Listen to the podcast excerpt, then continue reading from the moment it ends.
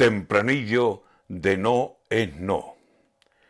En ese casi chuleo de las catalanas penas, de las rebajas fiscales que a más de cuatro mosquean, halló el gobierno una cuña que es de su misma madera.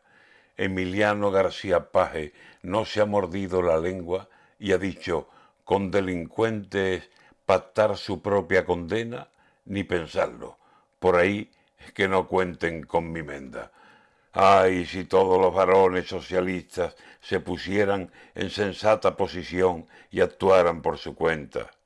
Gordo será lo que ven y lo que temen que venga.